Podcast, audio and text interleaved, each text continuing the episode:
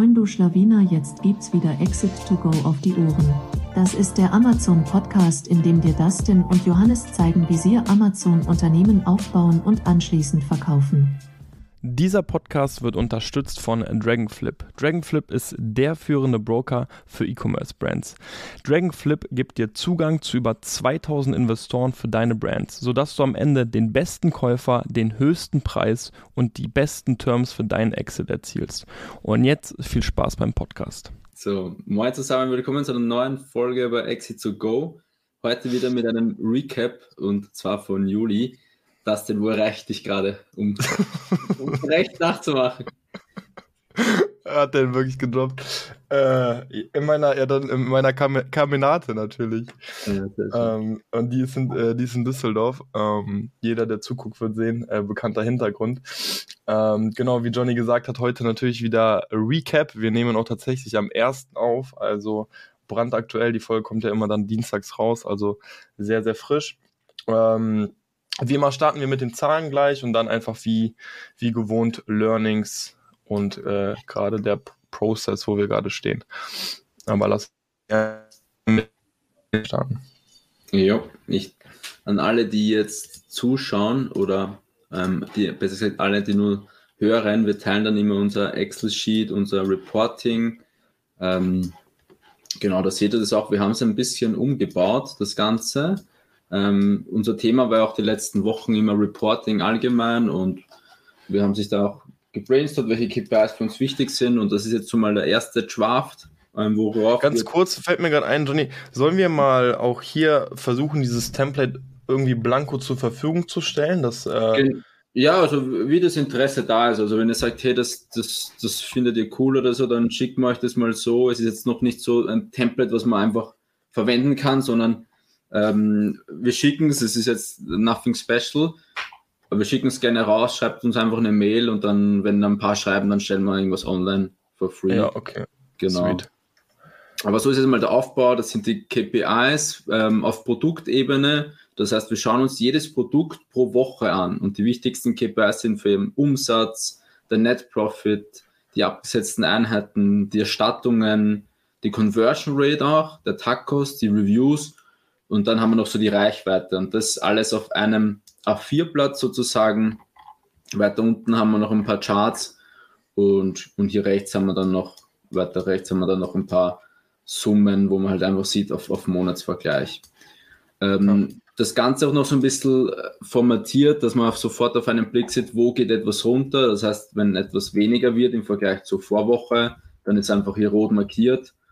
Und ähm, genau, so, so machen wir das jetzt. Wir, wir, wir updaten das einmal in der Woche. Das dauert fünf bis zehn Minuten, um das alles einzutragen. Und dann gehen wir das einfach durch und schauen, ob irgendwelche Auffälligkeiten ist oder was Neues da ist. Ja. Genau, wir haben. Ja. Nur, nur, nur die Anmerkung, weil ich glaube, ich glaube, es wird viele geben, die deutlich mehr Zahlen auch reporten. Ähm, aber wir haben ja damals bewusst gesagt, so wir wollen es ja auch nicht tot reporten, so was sind wirklich die wichtigsten Zahlen. Und am Ende des Tages haben wir auch gesagt, eigentlich ist die wichtigste Zahl für uns, dass wenn ein Produkt läuft, dass wir ganz genau wissen, wann sollen wir nachbestellen, dass wir, also weil Out of Stock ist eigentlich der größte Pain für uns. Also gerade jeder, der jetzt irgendwie auch langfristig auf ein Exit aus ist, so, so ein out of stock reißt halt sowas in deinen Profit rein, was du halt erstmal irgendwie wieder ausbauen musst. Und wenn man die letzten zwölf Monate ja immer nimmt, ähm, ist es halt schon wirklich essentiell, äh, mit, mit Ware, die gut läuft, einfach on Stock zu bleiben. Deswegen ist es auch so ein bisschen beschränkt und am Ende eben Sollbestand, Reichweite, äh, die wichtigsten KPIs auf jeden Fall. Aber auch richtig, richtig nice, äh, dann einfach nochmal dieser Props an dieser Stelle. Dieses auf einen Blick sehen, äh, wo finden eben Veränderungen statt? Also weil all die gerade auf YouTube einfach zuschauen sehen, okay, wenn es eben eine negative Veränderung gab, dann ploppen die Zahlen auch rot auf und das vereinfacht natürlich das Analysieren. Genau. Ähm, ja, hier oben hat man dann das Dropdown, welche Produkte man hat. Wir haben aktuell vier Produkte. So, und jetzt normalerweise steht hier dein Produkt, also zum Beispiel Knoblauchpresse, was auch immer. Wir waren uns lange unschlüssig, sollen wir da unsere Produkte jetzt ähm, hin hinschreiben, also so wie es auch echt sind, wir haben uns dann jetzt dagegen entschieden. Das heißt, hier steht jetzt einfach Produkt 3. Normalerweise würde daneben stehen Knoblauchpresse ähm, etc. Hier steht jetzt nur Produkt 1, Produkt 2, Produkt 4 und eben alle. Das wären dann die Summe. Und genau, und jetzt würde ich sagen, wir gehen einfach kurz durch, wie, wie wir das so machen. Wir wählen das Produkt 1 aus, schauen uns kurz an, was sich grob verändert hat. Conversion Rate, ähm, bei uns ist hier Produkt 1 und 2, das sind schon die älteren Produkte, die man, die man im April gekauft haben und haben hier im, im, im Juli 2K Umsatz gemacht mit diesem Pro Produkt. Muss man sagen, bei dem erwarten wir jetzt auch nicht so viel. Wir wollen eigentlich nur die, die, die Erstattungen ähm, reduzieren. Das sind hier bei 12 Prozent zum Schnitt, also sehr, sehr hoch. Das wollen wir ändern. Produkt 2 ist eigentlich genau dasselbe, nur eine andere Variante, das heißt ähnliche KPIs. Ähm, genau. Hast du noch irgendwas zu Produkt 1 und 2? Also du weißt es jetzt gar nicht, aber das ist. Die, doch, doch, klar. Also Produkt ja. 1 und 2 einfach nur, um, um hier vielleicht auch wirklich dann zu zeigen, was ziehen wir daraus, wie Johnny gerade schon ganz kurz gesagt hat. Ähm, da ist uns halt die hohe Retourenquote aufgefallen. Ähm, wir überarbeiten gerade die Produktverpackung, deswegen werden wir da eben auch langfristig nochmal an die Bilder gehen, äh, analysieren die Erstattungsgründe und wollen das halt dann einfach in die Bilder packen. Ne? Und das sehen wir eben genau daraus, wenn wir, wenn wir die, die hohe Retourenquote da eben sehen. Produkt 3 ist eigentlich schon äh, mehr spannend. Das haben wir ja, wie gesagt, im Ende Juni gelauncht. Also Juli war quasi der erste gute Monat. Ähm, darfst du mir so ein bisschen was erzählen, was gut lief oder was schlecht lief? Genau, also davon haben wir euch tatsächlich auch schon im letzten Podcast erzählt, dass das Produkt auch ziemlich gut anlief, ähm, mit recht wenig Bewertungen äh, schon gut Sales gemacht und wir sind ja mit diesem Produkt bei, bei einem VK von knapp 60 Euro ähm, super angelaufen, wir waren super pumped und dann ist uns nach den ersten Wochen leider eine immer höhere Retourenquote auch hier aufgefallen. Ähm, das ist schon sehr ärgerlich, aber so am Ende des Tages, so lernen wir gerade daraus. Wir haben sehr viel von diesem Feedback mittlerweile analysiert und arbeiten jetzt an einer neuen Variante von dem Produkt. Also wir sehen unglaublich viel Potenzial in dem Produkt, äh, nehmen das Feedback aber natürlich so an, irgendwo auch danken, dass es Gründe gibt. Ne? Es ist nicht einfach nur Retoure, wir haben auch Retourengründe. Heißt, wir können jetzt daran arbeiten. Am Anfang war es ein bisschen so, ganz viele Leute sagen irgendwas anderes. Der eine sagt A, der andere sagt B und der andere nochmal C. Jetzt äh, fängt sich zumindest A an zu häufen, sage ich jetzt mal. Das heißt, wir haben zumindest einen konkreten Ansatzpunkt. Ähm, überarbeiten also da gerade das Produkt. Hier ist natürlich so ein bisschen für uns die Herausforderung. Es ist immer noch unglaublich profitabel. Und äh, die Überarbeitung wird halt Zeit in Anspruch nehmen. Und jetzt waren wir halt so ein bisschen im Clinch mit uns selbst. Wollen wir jetzt einfach nochmal nachbestellen, also von der aktuellen Charge, ähm, um einfach on Stock zu bleiben? Oder warten wir jetzt, bis wir das neue Produkt einfach komplett überarbeitet haben? Wir haben uns jetzt aber tatsächlich dafür entschieden, ähm, dadurch, dass wir diese Retourenquote eben noch managen können, ist jetzt nicht utopisch hoch, aber eben doch überdurchschnittlich hoch. Äh, letzten, letzte Woche war es im Schnitt bei, ich kann es leider nicht ganz sehen, Johnny ist ein bisschen verschwommen ja, so, bei mir. Äh, zwischen 13 und 17 Prozent, also schon sehr, sehr, sehr hoch. Ja, okay, also es ist schon hoch, ist schon hoch, hoch. So also ist kein Textil, was wir verkaufen. ähm, deswegen ist schon relativ hoch. Ähm, nichtsdestotrotz, wir haben immer noch eine sehr gute, gesunde Marge. Plus man muss sagen, viele Retouren können einfach wieder verkauft werden. Äh, das bedeutet, wir haben uns eben entschieden, zumindest um einfach nicht out of stock zu gehen, einmal nochmal etwas nachzubestellen und arbeiten da jetzt einfach an einer, an einer neuen Variante, sage ich jetzt mal. Ich meine, das war tatsächlich so ein Diskussionspunkt, weil ähm, ja. Die, die ersten Launchwochen, die liefen extrem gut. Und wir wussten, wenn wir anhand mit diesen, mit, mit diesen abgesetzten Stück weiter verkaufen, dann ist man relativ schnell out of stock. Das heißt, man muss jetzt eine Entscheidung treffen, bestellt man nach oder bestellt man nicht nach. Und wir hatten aber zu wenig nur Feedback noch. Also bis, bis, bis die Kunden Feedback geben, das braucht ja auch alles Zeit. Ja. Und, und wir, wir, haben danach bestellt und dann hat sich erst die Wochen danach herausgestellt, okay, man, man, da ist dann doch irgendwie ein Qualitätsmangel und bei der, können wir jetzt bei der nächsten Charge dann ausbessern sozusagen.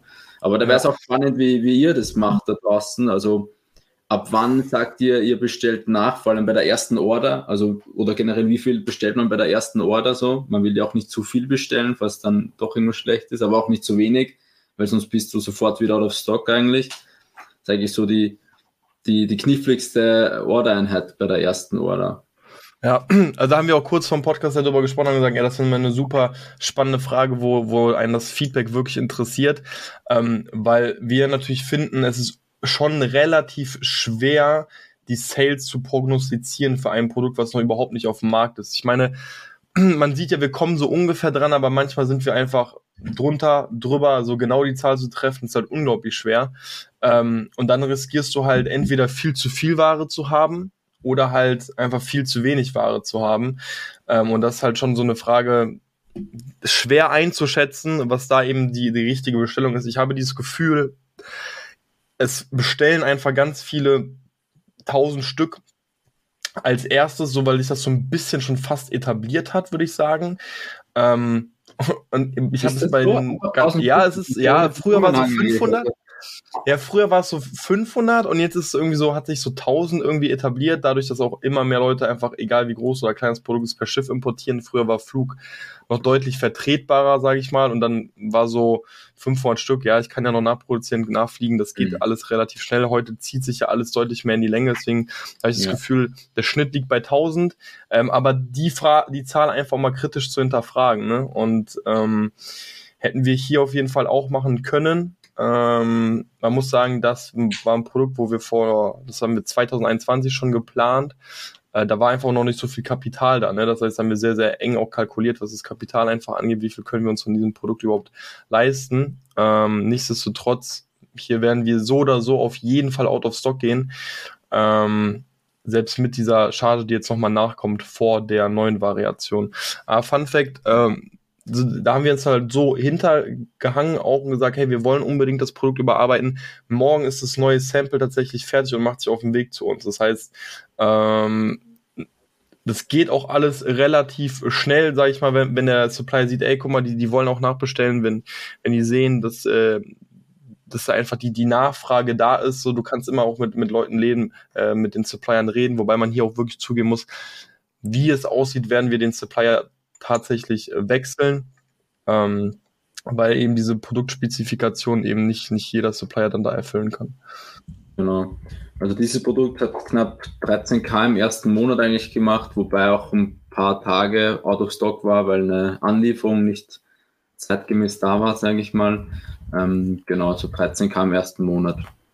Bringen wir zum nächsten Product, das haben wir jetzt im Juli gelauncht. Also wir hatten jetzt die erste Woche und eigentlich auch ziemlich, ähm, oder Kataster, du kannst noch mehr erzählen, sehr, sehr, sehr happy mit dem Launch. Ähm, ja. Also in, genau, also hau gerne raus. Äh, ja, genau. Also wir haben jetzt ähm, letzte Woche die erste richtige Woche von wieder einem neuen Produkt gehabt. Ähm, man muss sagen, hier haben wir uns eben für Wein entschieden, beim anderen nicht für Wein, weil ich mich hier bei der Produktqualität auch deutlich sicherer war, sage ich mal. Ich war bei Wein immer so ein bisschen vorsichtig, weil die, du kannst es halt überhaupt nicht steuern. Wenn du sehr kritische Rezensenten hast, dann musst du es halt einfach hinnehmen. Ähm, dort aber durch die Bank hinweg wirklich sehr, sehr gutes Feedback bekommen. Ich glaube, bis jetzt ist keine Vier-Sterne-Bewertung reinbekommen, es ist nur Fünf-Sterne-Bewertung auf dem Produkt drauf. Und ab der ersten Bewertung dann PPC an und es lief auch direkt gut an und wir sind jetzt bei, bei den wichtigsten Keywords auch in den Top 5. Also das lief auch tatsächlich sehr gut an. Jetzt haben wir ein bisschen gelernt. Ich will mich jetzt nicht zu weit aus dem Fenster lehnen. Wollen wir jetzt mal die nächsten Wochen abwarten, was hier die Returnquote sagen wird. Ähm, aber ich meine, wir haben jetzt, glaube ich, insgesamt schon fast über 200 Stück abgesetzt oder so. Oder nähern uns auf jeden Fall an den 200. Und ich glaube, wir haben bis jetzt eine Erstattung oder sowas. Das heißt, hier sieht es auf jeden Fall schon mal deutlich besser aus. Man muss sagen, das ist ein Produkt, wo wir einen fünfstelligen Betrag in die Hand genommen haben, oder knapp fünfstellig, fast fünfstellig, glaube ich. Ähm, ja, für eine, für eine Mold, um, um da so wirklich einfach auch Anpassungen ähm, an dem Produkt zu machen. Aber wie man sieht, es scheint sich auszuzahlen. Und ja. hier sehen, und hier genau das gleiche Phänomen, von wegen ähm, Erstbestellung, wie viel bestellt man heute ähm, die, die, die neue Bestellung ausgelöst. Wir haben uns das angeschaut. Auch hier werden wir, wir werden out of stock gehen. So, da, da, egal wie schnell die produzieren, wie schnell die importieren, das wird nicht ausreichen. Wir sehen unten Lieferreichweite bei 52 Tagen. So, und wir sind immer noch, also ein bisschen im Bewertungsaufbau. Ich bin der Meinung, da geht sogar noch ein bisschen was von den Sales. Ähm, also hier werden wir dann tatsächlich auch wieder out of stock laufen, wo man es ist halt schwer, einfach so von vorne herein zu prognostizieren. Wäre es jetzt wirklich richtig gewesen, mehr zu bestellen. Ne? Genau. Dann jetzt nochmal auf, auf Gesamt-Company-Ebene haben wir im Juli 24k Umsatz gemacht. Im Juli weißt du noch, was hier im, äh, im Ja, ja, es waren doch über 20, haben wir gesagt, oder? Es waren, Wie viel? Haben wir nicht über 20 damals gesagt? Ich, ich meine, ich bin wir haben gesagt, wir haben 30 in den Raum gestellt. Ah, okay, ich weiß, es ist ich immer Du warst, du warst, glaube ich, so hype. So, ja, ja, nächsten Monat 30. So, okay. Ja, okay, wir haben nicht 30, wir sind bei 24 knapp. Im Juni ja. bei 6K. Und nächstes Monat aber sollten wir so bei 35, würde ich jetzt mal grob schätzen, je nachdem, wann das neue Produkt ankommt oder so, wie viel Delay das vielleicht hat. Aber auf genau. jeden Fall über 30.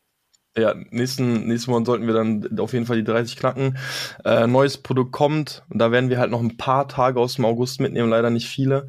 Ähm, aber die 30 sollten drin sein, ja. Genau, Net Profit so bei 3000, also kann, kann man jetzt so nicht davon leben und ähm, Net Profit Marge bei 13 Prozent. Das sollte eigentlich immer das Ziel sein, mindestens 20 Prozent ähm, ja. sollte man schon haben. Mittelfristig bei uns ist so schlecht wegen den Erstattungen und den Wein, ähm, bla bla bla. Wein natürlich auch, ja. Wein, EK-Kosten und genau. Das, das ist generell so spannend. Ich, ich finde, darüber könnte man mal eine eigene Folge machen.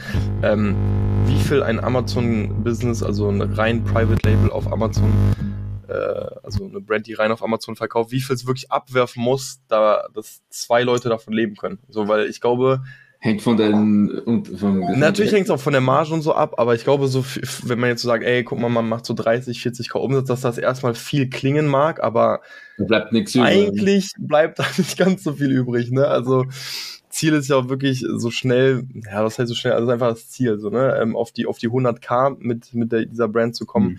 weil dann kann man sagen, okay, dann, dann läuft es so, ne, dann, dann, dann, dann kann man sich auch was rausholen, weil man muss sagen, 30, 40k mit den ganzen Kosten links und rechts, ja. ähm, Steuerberater, die ganzen Fotos, die du machst, bis da wirklich ein positiver Cashflow rauskommt, so, das dauert halt einfach.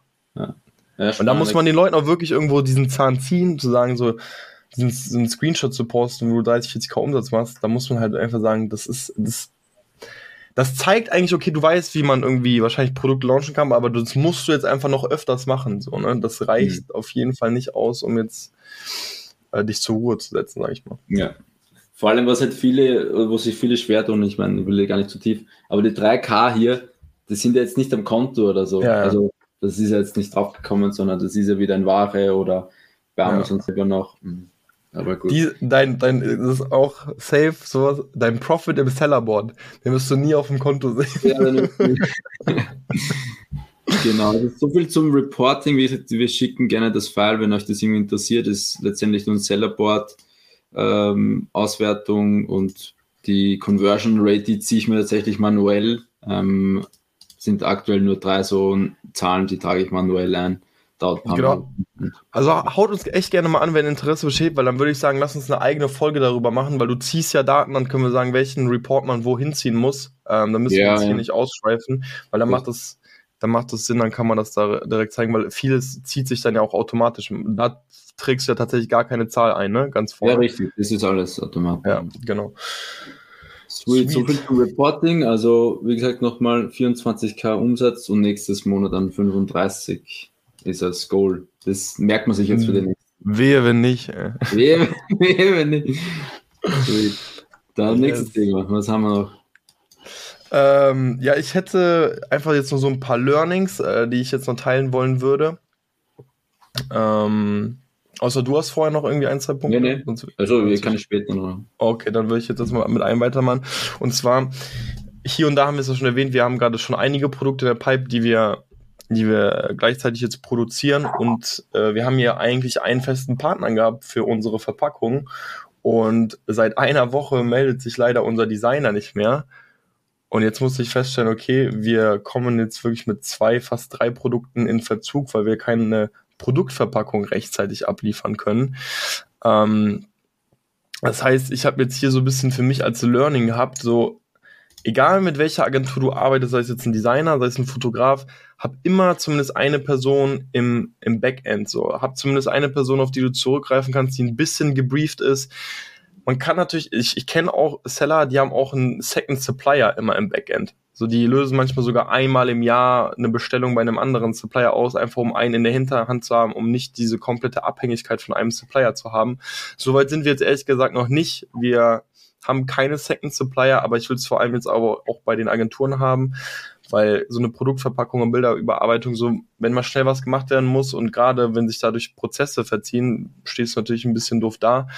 Natürlich kann man sagen, wenn man kein Produkt erst produzieren kann, steht man auch doof da. Man muss nur sagen, ich hatte noch nie den Fall, dass eine komplette Company ähm, sich nicht mehr gemeldet hat oder gesagt hat, wir produzieren nicht mehr. Ähm, bei einer Agentur oder bei einem Freelancer vor allem, weil wir arbeiten eben auch mit einigen Freelancern, kann sowas dann vielleicht doch mal schneller passieren. Also ich hoffe ehrlich gesagt, der Person ist nichts passiert, weil gar keine Rückmeldung passt gar nicht zu der. Die war an sich sehr äh, kommunikativ, hat sich immer ziemlich schnell auch gemeldet, deswegen äh, war da so ein bisschen Struggle, gerade auch heute, Ende der letzten Woche nochmal einen passenden Designer zu finden. Die muss natürlich erstmal briefen, Brandbook, ähm, so und so sind die Verpackungen aufgebaut, das frisst dann natürlich alles Zeit. Jetzt bin ich so mit ein paar in Kontakt, ähm, aber war auf jeden Fall einfach ein Learning, so eine Person halt in der Hinterhand zu haben, äh, mhm. schon relativ wichtig. Genau, so viel zu Design. Dann ähm, wir haben uns tatsächlich dazu entschieden, ähm, mit einem neuen Logistiker zu arbeiten. Beziehungsweise wir wollten hier und da Produkte veredeln und sind, ich will jetzt gar nicht, ich will jetzt niemanden schlecht reden, deswegen werde ich den Namen nicht droppen, bewusst nicht droppen.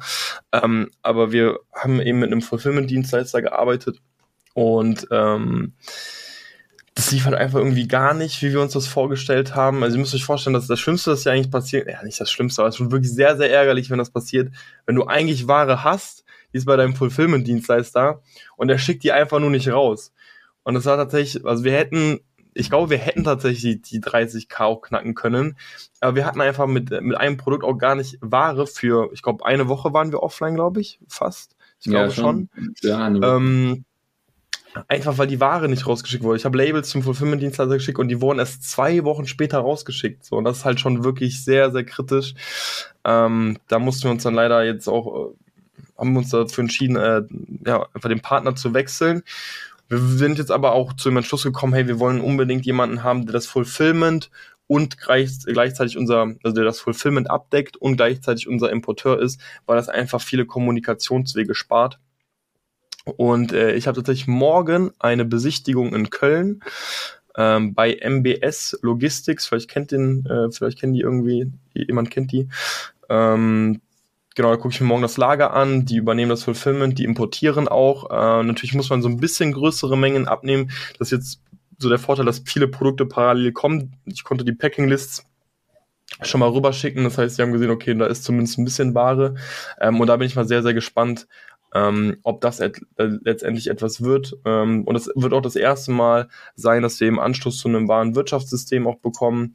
Äh, JTL, ich glaube, das ist ja auch relativ bekannt, sage ich mal. Erstlich, ja. Hm. Ja, ist ein Klassiker. Damit werden wir dann eben auch Berührungspunkte bekommen, was wir vorher halt gar nicht hatten. Und ja, aber das höre ich mir sozusagen erstmal an, weil es steht auch immer noch so ein bisschen im Raum. Unicon plus Venturi Run, das ist auch noch nicht komplett außen vor. Es ist immer noch so ein bisschen der Schwer, ob das äh, was wird. Wir haben ja tatsächlich jetzt auch äh, demnächst morgen, morgen äh, Podcastaufnahme mit, äh, mit dem Kevin, Kevin. von Venture Run.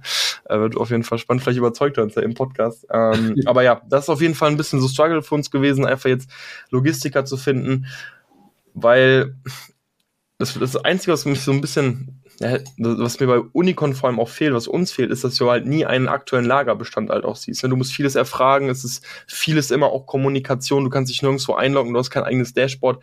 Das fehlt uns ein bisschen, plus wir müssen einfach zugeben, so wir haben halt einfach Logistiker gesehen, die na, dann einfach ein bisschen etwas günstigere Importpreise haben. Ähm, und deswegen schauen wir uns da einfach gerade um. So, das ist einfach auch viel Kommunikation gerade, viel Austausch, Angebote vergleichen ähm, und wie gesagt, morgen dann einfach mal ein Treffen auch. An sich auch spannend, war noch nie irgendwie so ein Lager oder so besuchen. Ich bin mal richtig gespannt, äh, wie groß mhm. das da ist. Äh, ich werde auf jeden Fall ein paar Fotos machen. Sehr schön. Jo. Sweet, dann nächstes Thema, oder wie? Äh, jo, was hättest du denn noch? Ähm, Thema, was tatsächlich fast jeden Seller betrifft, ähm, oder zumindest der in, in Asien einkauft, und zwar, ähm, ich für alle die Zuschauer, ich teile gerade einen Chart ähm, der ziemlich nach unten geht. Ähm, das ist zum Glück nicht die, unsere Hörerzahlen, sondern, sondern der Euro-US-Dollar-Kurs. wahrscheinlich habt ihr das eh alle mitbekommen. Ähm, also der US-Dollar hat eine extreme Stärke und der Euro auch eine, eine Schwäche ähm, aufgrund EZB, FED, bla bla bla. All in all hat der Euro fast 20 Prozent verloren, also ein Euro ist gleich ein US-Dollar, knapp. Und das hat auch erhebliche Nachwirkungen auf, auf unsere EK-Preise. Oder die EK-Preise bleiben ja gleich, in, weil wir in US-Dollar kaufen, aber auf unseren, auf eigentlich auf unsere Profitabilität, weil mhm. wenn du vorher 10.000 ähm, Euro bezahlt hast, also du zahlst immer noch 10.000 Euro, aber es, es, hat, es hat einen anderen Wert. Ähm, und, und wir haben dann versucht, weil, also mein Gedanke war, wenn wir dann, was wäre, wenn wir in der chinesischen Währung das Ganze einkaufen, weil der Euro hat natürlich auch gegenüber der chinesischen Währung verloren. Aber nicht so stark wie gegenüber dem Dollar, weil der Dollar einfach extrem stark war, muss man sagen.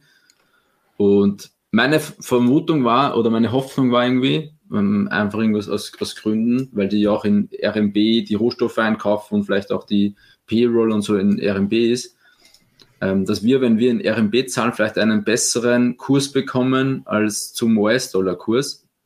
Und ähm, haben mal bei allen Lieferanten gefragt, ob das überhaupt möglich ist. Und letztendlich hat sich aber herausgestellt, dass leider, also dass das eigentlich fast gleich ist. Ähm, also vielleicht habt ihr da andere Erfahrungen gemacht, aber letztendlich war der RMB-Kurs oder der RMB-EK-Preis genau wie der oder fast genau wie der US-Dollar-Kurs. Und ich weiß nicht wieso, ehrlich gesagt, vielleicht rechnen die das auch einfach um. Vielleicht sagen die, US-Dollar-Kurs mal RMB ist 6, irgendwas oder so. Ähm, weil, wie gesagt, in, in, meiner Fantasie war eben, sie zahlen RMB alles, die, die Rohstoffkosten und dementsprechend können sie uns ja den Kurs einfach so weitergeben. Und wir ersparen uns den schlecht, also wir müssen dann nicht zweimal wechseln. Einmal in US-Dollar und die müssen dann in US-Dollar wieder in RMB, in RMB wechseln. Aber leider, ja, leider klappt das nicht so, wie er hofft, sondern müssen jetzt auch wieder oder kaufen ganz normal einen US-Dollar-Kurs und haben natürlich eine schlechtere Marge auch, was, aber gut, betrifft halt alle. Ja, was halt spannend war, wir haben die ja, wir haben jeden Supplier angeschrieben und haben quasi so ein bisschen das Problem natürlich deutlich gemacht. Ne? Also wir verlieren einfach deutlich an Marge und haben gefragt, können wir uns auf eine Reduzierung einigen, die jetzt auch nicht für immer anhalten muss, aber jetzt für, für ein paar Monate oder für die nächste Bestellung vor allem. Oder können wir uns auf einen fixen RMB-Preis einigen? Das Spannende war, niemand wollte uns eine Reduzierung in US-Dollar geben, aber das mit dem RMB haben die ja so ein bisschen zumindest äh, angeboten. Ja, okay, man ja, könnte also, RMB hm. Aber dann haben wir es ja eben umgerechnet und für uns hätte es ja einfach gar keinen Unterschied gemacht. Deswegen, aber ich bin ja komplett bei dir. Also sie kaufen ja wahrscheinlich in ihrer Währung ein, ähm, außer in, in China wird intern auch mit USD eingekauft, das, aber das kann ich mir halt auch nicht vorstellen. Ja, das Ding ist, war fast genau gleich. Also egal, ob sie RMB oder US-Dollar-Kurs, äh, EK-Preise geschrieben, das war fast genau gleich in Euro. Als, mhm. als wäre es einfach nur ein Umrechnungsfaktor, den sie nehmen. Also wäre spannend, wenn da jemand Insights hat, ob die wirklich dort im Inland auch vieles in US-Dollar bezahlen. Also sei es jetzt deren Lieferanten oder also die, die, die Gehälter kann ich mir nicht vorstellen, aber auf jeden Fall war es sehr verdächtig, dass es fast genau dasselbe ähm, Kurs ist oder Wert letztendlich.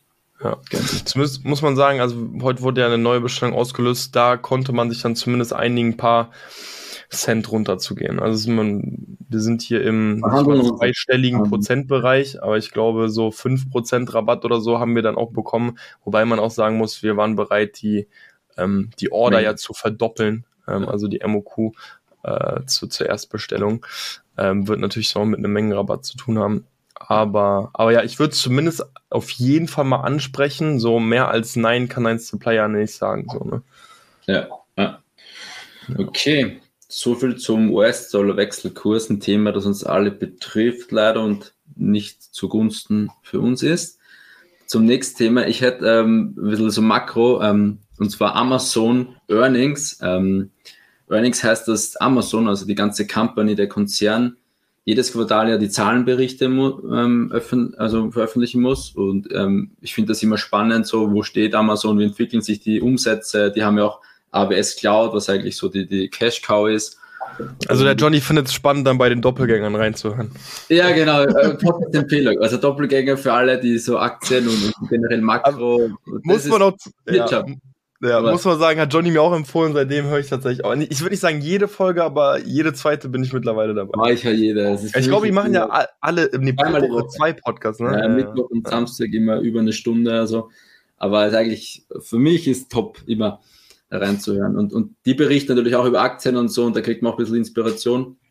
Ähm, jedenfalls Amazon, für, für jeden, der es interessiert, das Wichtigste ist eigentlich so, oder das Spannende, Amazon kennt man ja eigentlich ähm, nur durchs Retail-Geschäft, also durch die Pakete und dass ein Postbote vielleicht mit Amazon und so weiter draufsteht. Aber das ganze Geschäft mit Retail ist eigentlich unprofitabel. Also die verdienen, die verlieren da Milliarden gerade in dem Retail-Geschäft. Liegt auch daran, dass die, die Fulfillment-Kosten so hoch waren und, und eben viele eingestellt haben in Corona. Jetzt ist der E-Commerce wieder schlechter, jetzt haben sie die Kosten immer noch und so weiter. Aber all in all verdienen, verbrennen sie gerade Geld mit dem Retail-Business und kompensieren das mit diesem Cloud-Geschäft und AWS. Also ähm, haben da auch so eine Cloud-Sparte, die extrem profitabel ist und das Ganze quer subventionieren, das Ganze. Und ich habe gerade hier, was noch spannend ist, noch so ein Chart eingeblendet für alle, ähm, also die zuschauen. Und zwar zeigt das den Chart, der Anteil der Umsätze durch FBA, also durch Third-Party-Sellers. Ähm, und, und der ist so hoch wie noch nie. Der lag ähm, jetzt in Q22 bei 57 Prozent. Das heißt, 57 Prozent der Amazon Retail Umsätze passiert durch ähm, Third-Party-Sellers und auf einem Rekordniveau. Und ich habe dann auch irgendwo gelesen, glaube ich, dass äh, Amazon langsam diese eigenen Brands irgendwie einstellt und zurückschraubt. Vielleicht weißt du mehr. Das habe ich tatsächlich auch nur aus dem äh, Doppelgänger-Podcast ja mit auch mhm. rausgenommen. Das haben die, die haben ja auch darüber gesprochen. Ah. Fand ich auch eine sehr spannende Info. Ich habe das Gefühl, früher war das mehr so, dass sich da so ein bisschen mehr Leute so Sorgen gemacht haben. Ja, wenn Amazon einmal sieht, dass dein Produkt gut läuft, dann kopieren die das. Ähm, man muss ja sagen, also Amazon hat ja unglaublich viele Marken. Ich glaube, die haben auch ich meine, die haben die Zahl gedroppt, wie viele Eigenmarken, wie viele Eigenprodukte die haben. Ich meine, das war irgendwas über 100.000 100 oder so, kann das ja, sein? Ja, ja, ja. ich meine auch irgendwas, wo, also heftig, also ganz viele denken ja erstmal nur an Amazon Basics, aber die haben ja noch so, ja. so unglaublich viel mehr. Ähm, und die wollen es anscheinend ja einfach ein bisschen, bisschen reduzieren. Ja. Ähm, man muss sagen, klar, ne, wenn jetzt irgendwie man in einer Sparte ist, wo Amazon FB, äh, wo Amazon selbst vielleicht eine Eigenmarke hat und die rausgehen, ist es natürlich unglaublich gut für einen. Ähm, man muss sagen, uns betrifft das jetzt eher nicht. Also wir konkurrieren nirgendwo mit irgendwelchen Amazon-Produkten. Ja, aber fand ich eine ganz spannende Info, dass ja. da eigentlich weniger. Weißt du noch die Gründe zufällig? Also ich weiß nur einen Grund, dass, ähm, dass der Vorteil halt für Amazon ist, bei, bei FBA-Sellers können sie halt PPC, also durch Werbung einfach Geld verdienen. Und wenn jetzt da eine Nische nur durch Amazon eigenen Brands quasi ist, dann schalten andere Seller keine Ads mehr oder weniger, weil sie wissen, sie können mit dem niedrigen Preis von den Amazon Basics zum Beispiel nicht mithalten und schalten dort keine Ads. Ähm, oder weißt du noch einen Grund oder so, warum Boah, die das? Nee, ich, ich meine, die haben ja auch ein bisschen philosophiert einfach so, ich will jetzt nicht Wiederkäuer ja. sein, einfach alles wiedergeben. Also ich meine, es kann, es kann ja wirklich mehrere Gründe haben, ne? aber ich meine, wenn man sich so Amazon anguckt, so die sind ja in unglaublich vielen Geschäftsfeldern operativ tätig. Ne? Und vielleicht sehen die auch einfach, dass dieses Dienstleistungsgeschäft, äh, dieses äh, Geschäft mit den Daten wie AWS oder eben auch ähm, das ganze PPC, das ganze Werbemodell einfach um ein so vielfaches sicherlich profitabler ist, dass ja. die halt einfach wirklich im Sinne vom Fokus denken, sagen, warum, warum sollten wir uns da jetzt noch so äh, groß drauf fokussieren? Plus Plus, es ist ja eigentlich auch gute PR für sie, ne? Also es würde ja eher mehr und weiterhin mehr Seller anziehen, so, ne, als das ist ja eine positive Nachricht für Seller nach außen, sage ich jetzt mal. Richtig, richtig. Wenn, wenn die jetzt mit sowas mal nach außen gehen können, das würde ja eher Händler anziehen, als eher jetzt sagen, okay, jetzt gehe ich nicht dahin, so, ne? Wenn die sagen, okay, ja, wenn die sich da zurückziehen. Aber das wird sicherlich hinter verschlossenen Türen irgendwie geregelt und ich, ich denke, so wie wir Amazon kennen, ist das eine sehr datengetriebene Entscheidung einfach. Mhm, absolut. Sweet, so viel zu Amazon Earnings. Falls das interessiert, dann ähm, schreibt uns das gerne, dann können wir da auch noch ein bisschen Deep Dive oder so machen. Was mich auch wirklich jetzt noch so interessieren würde, ähm, wenn wir jetzt eh so ein bisschen diese Makroperspektive eingenommen haben, letztendlich wird jetzt so ein bisschen davon gesprochen, ist man in einer Rezession, ist man keiner offiziell oder technisch, Moment. technisch gesehen ja schon. Ja, ne? sagt man ja, aber die, ja. Ähm, weil laut Salesforce, da gab es doch auch von denen, ähm, die, die, Doppelgänger sind ja auch sogar darauf eingegangen, dass äh, jetzt die E-Commerce, äh, genau, ja. auf jeden Fall ähm, am, nicht mehr am Wachsen ist, so, ne, also vergleichbar ähm, auf jeden Fall sinkende Umsätze und Absätze. Und da, das würde mich mal richtig interessieren für Leute, die jetzt einfach mal mit, mit einer Marke oder mit Produkten schon so über zwei Jahre jetzt auf dem Markt sind, ob die das wirklich merken. Weil, also wie ich, wir analysieren jetzt fast alle Märkte, die wir reingehen, über ein Jahr. Und ich kann keinen abnehmenden Trend erkennen. Also auch mit den Produkten, wo, mit denen wir jetzt schon online sind, das ist, wir sind eher Überprognose als Unterprognose. Und es würde mich mal richtig interessieren, ob wir einfach wirklich für uns in so einer Nische, in so einer Bubble sind, dass wir einfach so unberührt davon sind. Oder ob es halt wirklich andere gibt, ähm, die, die ähnliches sehen. Sie sagen, nee, eigentlich, also für uns ähm, die Zahlen das scheinen. in einer Bubble und ich glaube, alle E-Commerce laufen noch wie vor zwei Jahren. Ja, also ich, mich, würd, also mich würde vor allem interessieren, wie haben die das halt gemessen, weil ich könnte mir äh, durchaus vorstellen, dass ein Marktplatzgeschäft anders läuft als ein eigener Online-Shop, weil ein Marktplatz einfach mehr Vertrauen hat und ich kann mir nämlich vorstellen, dass ein, ein mehr Kaufanreiz geschaffen werden muss, wenn du eben einfach extern abgeholt werden musst, ja, durch, ähm, durch mehr durch Push-Marketing als so die, dieses Pull-Marketing, weil auf Amazon, okay, du gehst auf Amazon, die Leute wollen was kaufen, die brauchen es vielleicht so oder so. Und wenn du quasi deinen eigenen Online-Shop hast, mhm. wo du vielleicht jetzt noch nicht so die große Stammkundenschaft hast, sondern immer noch sehr stark aufs Neukundengeschäft auch angewiesen bist, dass da einfach dieser Anreiz höher gesetzt werden muss, ja, okay, jetzt kaufe ich doch nicht mehr ein, weil wir, wir holen ja bestehenden Traffic ab und eigentlich müsste der ja nach der Logik dann einfach runtergehen. Weißt du, was ich meine? Aber er geht ja nicht, der Traffic, das Search Volume geht ja nicht runter. Aber alleine, weil, ich meine, Shopify hat letzte Woche oder vor zwei Wochen angekündigt, dass sie 10% vom ganzen Staff layoffen. Also ah, okay, krass, das 1000 Leute von Shopify ah, werden gekündigt. Und wenn Shopify quasi der Shop genau. und alle Stores merkt, okay, der Revenue geht zurück, dann hat es schon eine Aussagekraft auch. Also das, ja. die Sales, die müssten zurückgehen. Und in den Nischen, wo du halt gerade schaust, ähm, anscheinend halt nicht. Also mich würde vor allem interessieren von dieser Makroperspektive, ob das eben, ob man einen Unterschied zwischen einem Marktplatzgeschäft machen kann. Weißt du, was ich meine? Ob ein Marktplatz, der zählt zum E-Commerce, aber kann ja. der anders betrachtet werden. Also, weil äh, es war doch jetzt auch Prime Day. Das war der höchste Absatz, Big den wir je gemacht haben. Aber ne, ist auch smart gewesen, sozusagen Absatz. Der Umsatz wurde nicht, glaube ich, reported. So kann, ja, ja, weißt du, kann ja alles, vielleicht haben die mehr günstige Einheiten verkauft, vielleicht war der Umsatz aber niedriger, whatever. Also es wäre eher eine, aber trotzdem eine gute Nachricht. Ähm, deswegen würde mich interessieren, ob das ähm, anders, anders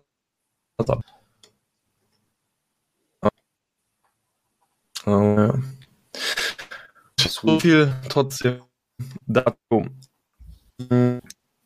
Jetzt nur noch einen Punkt, sowas, was äh, absolut nicht gut letztes, äh, letzten Monat bei mir lief, wo, äh, woran ich arbeiten möchte. Und dann würde ich tatsächlich auch schon zum, zum Ende kommen, zur, äh, zum Buch empfehlen, beziehungsweise zum Buch. Äh,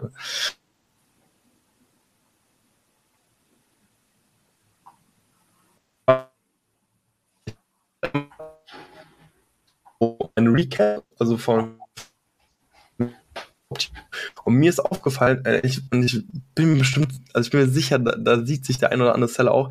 Ich arbeite immer Tasks ab und danach befinde ich mich in so einem, bevor ich in den nächsten Task gehe, bin ich so random auf Amazon, bin ich so random äh, im Sellerboard drinne und checke mal einfach so ein paar Sachen. So, aber ohne, mhm ohne ein Ziel, einfach so, um es mal so gesehen zu haben, weißt du? Und dann wiederholen. Ja. ja, so ne, ah, wo, wo stehen denn die Sales? Und dann guckst du mal da und dann klickst du dich und dann sind so schnell 15, 20 Minuten einfach vorbei, so einfach rum. So ohne, und du hast weder eine Pause jetzt gemacht, die dir vielleicht was gebracht hätte, noch bist du irgendwie weitergekommen, weil du dir einfach irgendwas angeguckt hast. Und da, das ist mir sehr stark aufgefallen, gerade letzten Monat, ähm, will ich viel, viel stärker darauf achten ähm, das eben nicht mehr zu machen. Also wenn ich einen Task abgearbeitet habe, dass ich dann und sage, okay, dann mache ich jetzt eine Pause oder springe direkt in den nächsten Task, aber dieses Vermeiden von einfach mal Seller Central öffnen, einfach mal Seller Board öffnen, einfach mal Amazon öffnen, einfach nur scrollen, sinnlos anschauen, weil so wirklich machen tust du da nichts, weil du guckst dir einfach nur an.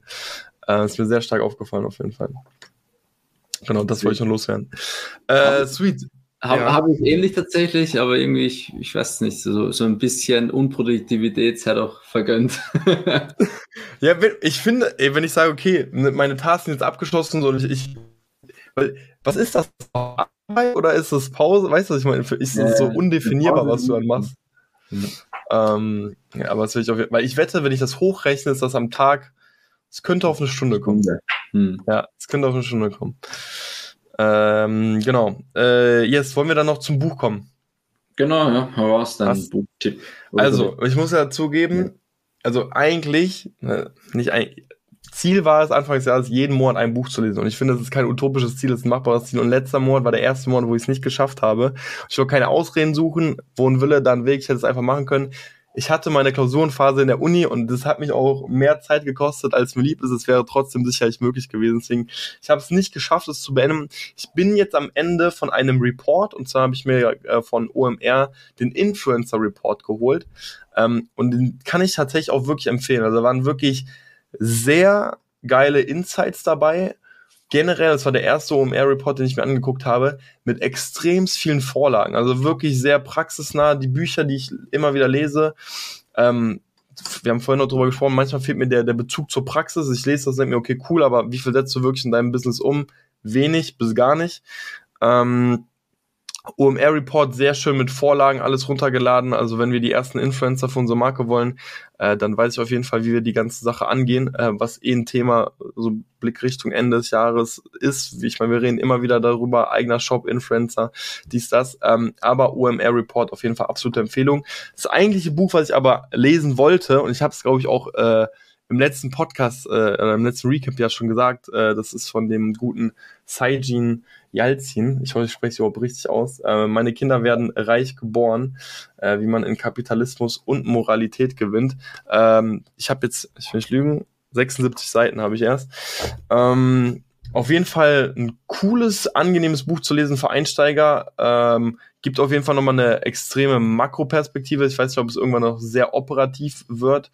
Ähm, bis dato aber ein, ein spannendes Buch. Also eher für Einsteiger, meinst du? So ich genau, so ein bisschen, so ein bisschen schon für Einsteiger gerade so, äh, wie finde ich heraus, ob ich in den Markt reingehe. Also sehr, aber sehr, sehr global, sehr allgemein gedacht quasi.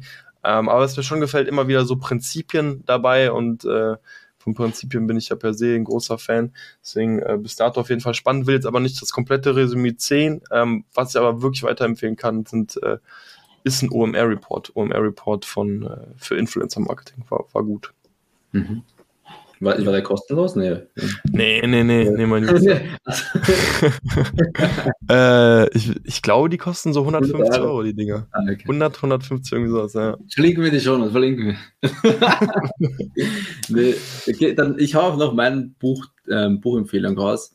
Mhm. Ähm, ich glaube, ich, also ich habe die im Sommer oder das letzte Monat Ben Horowitz gelesen ähm, oder fertig gelesen, wenn es Hard of Hard kommt. Ben mhm. Horowitz ist so ein Gründer vom ähm, Andreessen Horowitz VC-Fonds, also die investieren in viele Startups und er hat davor auch so ein Startup gegründet, Netscape und viel mit äh, Exit und es geht einfach darum, weil die, es geht eigentlich um unschöne Situationen als CEO und er sagt so oft, dass als CEO du triffst keine du, jede oder es gibt so viele schwierige und, und schlechte Entscheidungen, also oder keine schlechten Entscheidungen, aber Entscheidungen, die einfach Auswirk Auswirkungen auf viele Personen haben. Und man kann es halt nicht jedem recht machen. Und ähm, er, er, beschreibt das so schön. Und ich fand es echt spannend, auch so ein bisschen mitzufiebern, wie er so durch diese schwierigen Entscheidungen geht und wen er sich als Rat holt und wie. Und, und dass er da wirklich schlaflose Nächte hat vor solchen Entscheidungen. Und das Schöne ist, oder das Coole, was ich immer finde, also auch dann so ähm, die Beispiele, also wenn er eine Mail schreibt, dann, dann macht er so einen Auszug, wie er es geschrieben hat. Oder ah, hat. Erzählt, ja. ähm, also das Buch fand ich echt cool für alle CEOs. Ich meine, er war jetzt CEO von so einem, von 400 Mitarbeitern, das ist nochmal ein anderes Level als ein FBA, ähm, FBA Company. Ähm, ich fand es aber echt trotzdem sehr, sehr spannend und ähm, ist es wie eine Biografie aufgebaut oder? Nee, eigentlich mehr so wie eine Story von, von ihm, wie er, wie er so seine Company aufgebaut hat, wie er Leute gekündigt hat, wie er alles umgebaut hat, dann nochmal die Company verkauft hat und eigentlich, es geht dauernd was schief. Also jede fünf Seiten geht, denkst du dir, morgen ist die Company pleite oder morgen ist alles auf. Und äh, es ist einfach nur spannend zu leben. Also man, ich, ich bin immer so ein Fan, man hört immer nur von den guten Seiten oder von den Ja. guten Stories Mhm. und nie, wann ist man am Boden oder so. Und, und da ist er öfters am Boden als am, am High, hat man so das Gefühl.